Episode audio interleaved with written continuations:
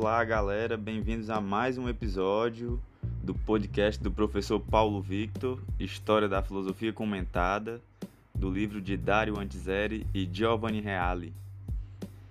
Bem, antes de, de começar né, o, o episódio de hoje, eu gostaria primeiro de agradecer todo mundo que, que começou a divulgar o podcast pelo Instagram. É, o meu Instagram é Paulo Victor de Albuquerque Silva e eu ainda não tinha divulgado assim publicamente, somente com os meus alunos e agora decidi divulgar esse podcast publicamente. E eu gostaria de agradecer porque tive vários compartilhamentos e deu para perceber como a galera gostou da ideia, né, de, de, de um podcast sobre a história da filosofia. E, e ainda assim também, antes de começar o episódio também, é, eu estou sentindo agora a necessidade de começar a falar um pouco do, do que veio antes, né?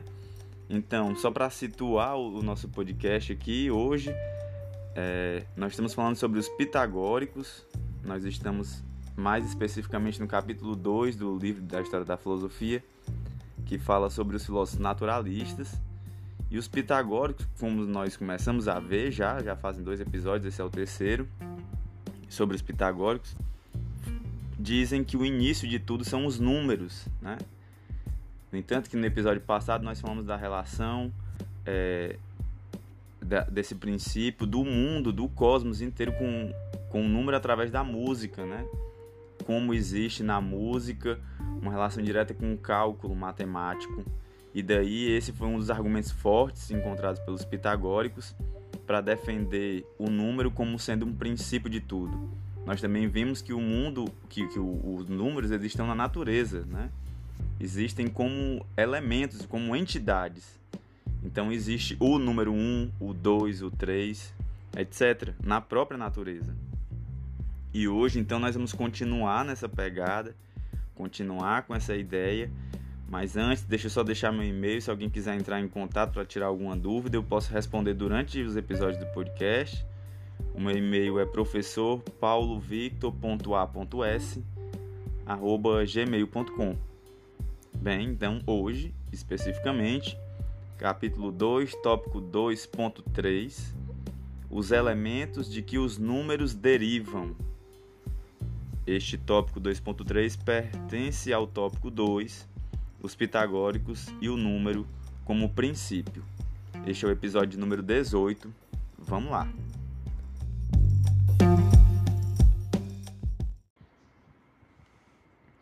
Todas as coisas derivam dos números. Entretanto, os números não são o primo absoluto, mas eles mesmos derivam de outros elementos. Então percebam, os números já derivam de outros elementos. E é sobre isso que nós vamos falar hoje, sobre, para os pitagóricos. Com efeito, os números são uma quantidade indeterminada que pouco a pouco se determina ou se D limita.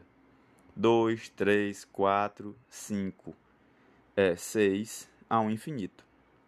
Assim, dois elementos constituem o número, um indeterminado ou ilimitado e outro determinante ou delimitante, ou limitante, quer dizer. Então percebam, é, os dois elementos que formam, que produzem os números, é um elemento indeterminado e um outro elemento determinado ou limitado. Essa ideia, como nós já sabemos, quem vem acompanhando o podcast, não é algo é, é, completamente originário, né? Ela já foi levantada pelos filósofos naturalistas de Mileto. Falar sobre o determinado, o ilimitado e o limitado, né?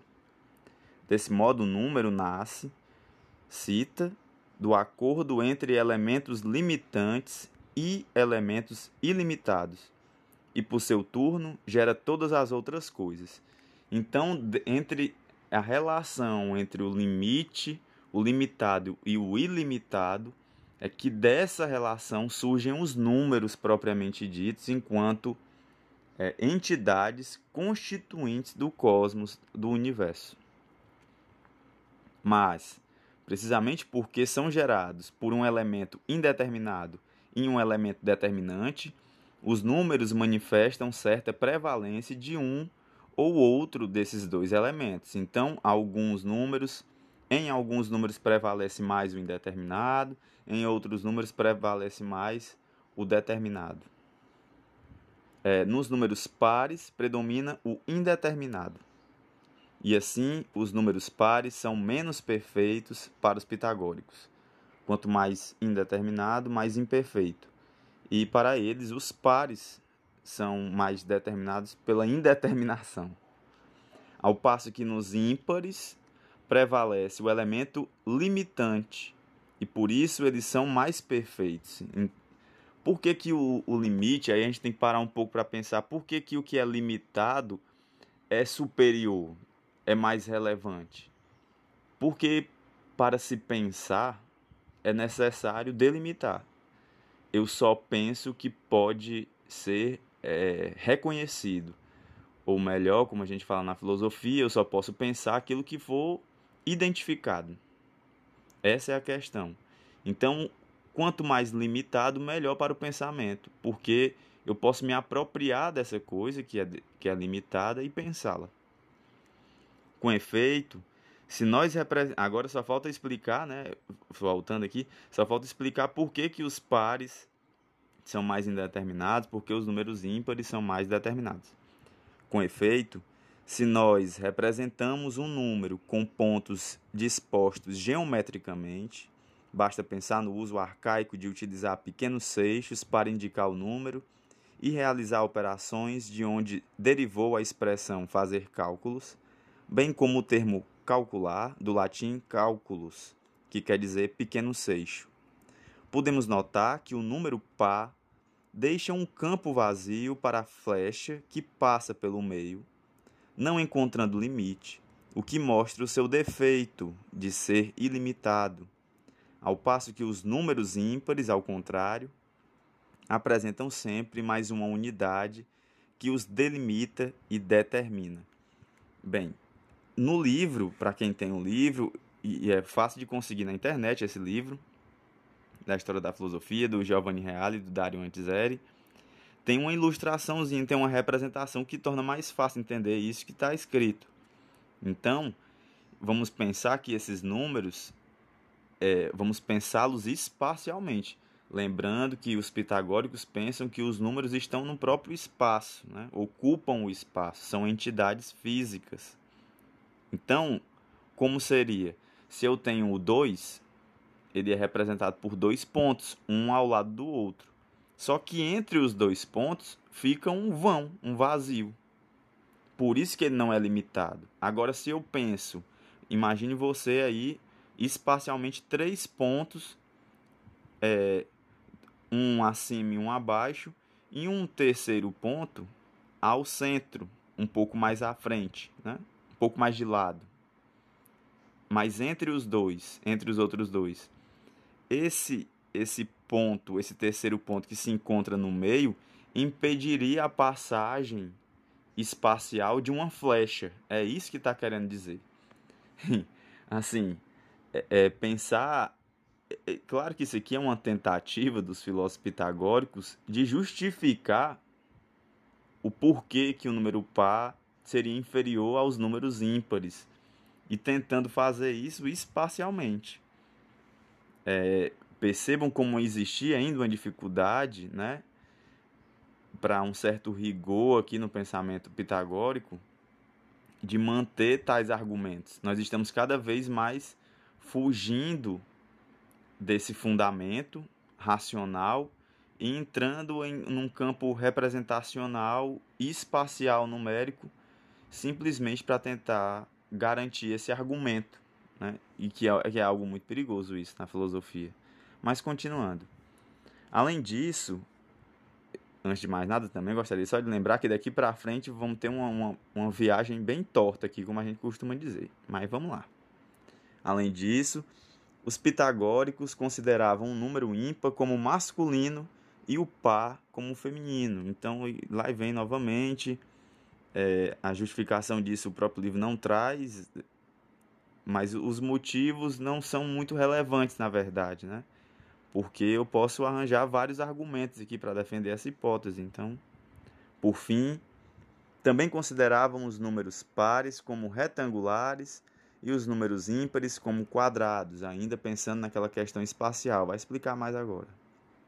Com efeito, dispondo-se em torno do número 1, as unidades que constituem os números ímpares obtêm-se quadrados, ao passo que, dispondo-se é, de modo análogo, as unidades que constituem os números pares obtêm-se retângulos, como demonstram as figuras seguintes, a primeira exemplificando os números 3, 5 e 7, e a segunda os números 2, 4, 6 e 8. E aí novamente tem uma representação aqui no livro, e que dá para ver que no, no primeiro fica um formatozinho quadrado, no segundo fica um formato retangular. Mas, novamente, a partir dessa disposição que os pitagóricos pensaram, a partir dessa representação, e que é muito complicado né, levar isso como um argumento racional. Mas nós temos que conhecer o que é que eles pensavam. Então, continuando. O 1 um dos pitagóricos não é par nem ímpar, é um par ímpar. Percebam aqui o que seria o 1, um, por isso que até agora ninguém falou no número 1. Um. Tanto é verdade que dele procedem todos os números, tanto pares como ímpares, porque ele é um par ímpar. Agregado a um par gera um ímpar, agregado a um ímpar gera um par. O zero, porém, outra questão bem interessante, era desconhecido dos pitagóricos e da matemática antiga. Não sei se vocês já tiveram aula sobre isso, mas não existiu zero, meu povo. O número perfeito foi identificado como o 10, que visualmente, novamente, uma representação visual e espacial, era representado como um triângulo perfeito formado pelos primeiros quatro números e tendo o número 4 em cada lado, é o tetraquites, tetraquites, e aí tem uma representaçãozinha de um triângulo, a base com quatro pontos, depois sobe para três, sobe para dois pontos e termina lá em cima no topo com um ponto formando um triângulo. E aí ficam quatro pontos de cada lado e, e assim vai. Novamente uma representação espacial para justificar é, a disposição e a valoração dos números. Percebam como se o, o que é que está por trás disso tudo? Se os números são constituintes da realidade, eles estão tentando valorizar os números dos superiores aos números inferiores. E para isso procura-se argumentos, né? lógicos, no caso, porque é um esforço aqui da filosofia, a exigência de um argumento lógico, por mais que caia nessas divagações. A representação mostra que o 10 é igual a 1 mais 2 mais 3 mais 4. Mas não é só isso. Nas décadas estão contidos igualmente os pares, quatro pares, 2, 4, 6 e 8, e os ímpares, quatro ímpares, 3, 5, 7 e 9. Lembrando né, que o 1 é, é um par ímpar, par ímpar, e o 10 é um número perfeito. Sem que predomine uma parte, ou seja, tem quatro é, pares quatro números pares, quatro números ímpares. Além disso, devem ter em igualdade os números primos e não compostos, 2, 3, 5 e 7, e os números segundos e compostos, 4, 6, 8 e 9. Também possuem igualdade de múltiplos e submúltiplos, com efeito, há três submúltiplos até o 5, 2, 3 e 5, e três múltiplos deles de 6 a 10. 6, 8 e 9. Ademais, no 10, isso tudo é para justificar porque o número 10 ele é o perfeito, só lembrando. Ademais, no 10 estão todas as relações numéricas, a de igualdade, a de menos mais, a de todos os tipos de números, os lineares, os quadrados e os cúbicos. Com efeito, o 1 equivale ao ponto, o 2 a linha é só pensar dois pontos um do lado do outro. O 3 é o triângulo, é só pensar em dois pontos embaixo e um em cima. E é por isso que a flecha não passa entre os dois pontos. né? e seria mais perfeito, porque é mais limitado, como eu tinha dito antes. O 4 é a pirâmide, o que já tem mais um bloco acima. E todos esses números são princípios e elementos primos das relações a eles homogêneas. Considere o leitor que esses cômputos são conjecturais e que os intérpretes se dividem muito a respeito desse ponto, enquanto não é certo que o número 1 seja excetuado nas diversas séries. Na realidade, o 1 é atípico pela razão que apontamos. Então, o que é que ele está querendo dizer? Reparem bem que, quando nós falamos os pitagóricos, existiram várias interpretações. Então, isso que está sendo exposto não é uma única. É, são perspectivas e que dentro do próprio pensamento dos pitagóricos existiam discordâncias. Foi assim que nasceu o sistema decimal, que nós temos até hoje, utilizamos né, até hoje. Isso em várias línguas ocidentais. Basta pensar na tábua pitagórica, bem como a codificação da concepção da perfeição do 10, que vigoraria durante séculos. E aí vem uma citação: o número 10 é perfeito e segundo a natureza, é justo que todos, tanto nós gregos como os outros homens, nos defrontemos com ele em nosso numerar também sem querê-lo. Então não tem como escapar do 10. É como se em todas as línguas sempre é, fosse partir do, do, da casa decimal. Além disso, alguns pitagóricos é, procuraram combinar a ideia das décadas com a dos contrários, que, como vimos, teve grande opa, desculpa, teve grande importância na cosmologia jônica. Então, compilaram uma tábua dos dez contrários supremos e que resumiam todas as demais contrariedades e, portanto, as coisas por elas determinadas. Então, nós vamos ver agora uma, uma tabela com, dez, com os dez contrários, né? já que o 10 é o número perfeito. Eis a célebre tábua, como nos foi legada por Aristóteles. O número 1, um, nós vamos falar de contradições agora, 10 contraditórios. 1. Um, limitado, ilimitado. 2. Ímpar, par. 3. 1. Um, múltiplo. 4. Direita, esquerda. 5. Macho, fêmea. 6. Parado, em movimento. 7. Reto, curvo. 8. Luz, trevas. 9.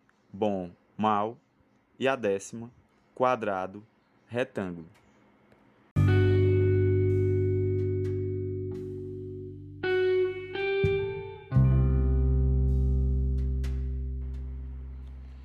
Bem, galera, terminamos aqui o, estamos terminando nosso episódio.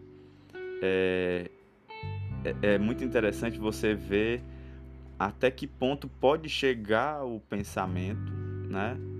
misturando uma lógica com, com um esforço retórico até de tentar defender um, um, uma teoria, né?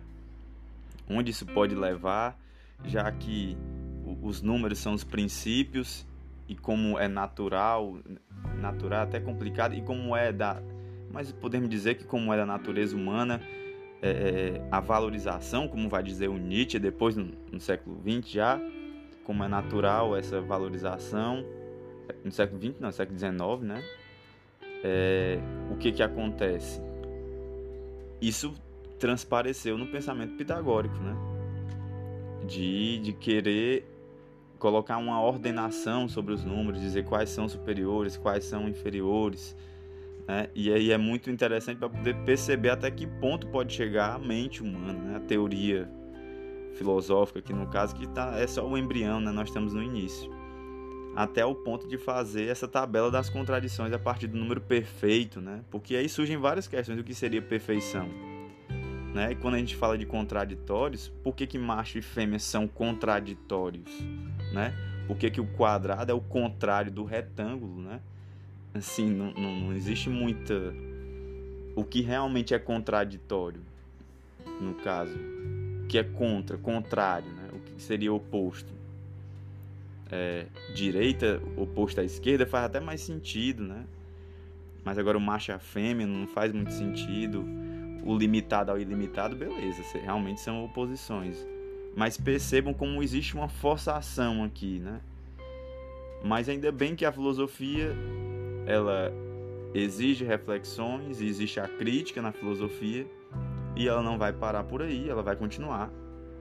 Mas só lembrando que nós ainda temos um, dois, três episódios sobre os pitagóricos ainda, até terminar os pitagóricos.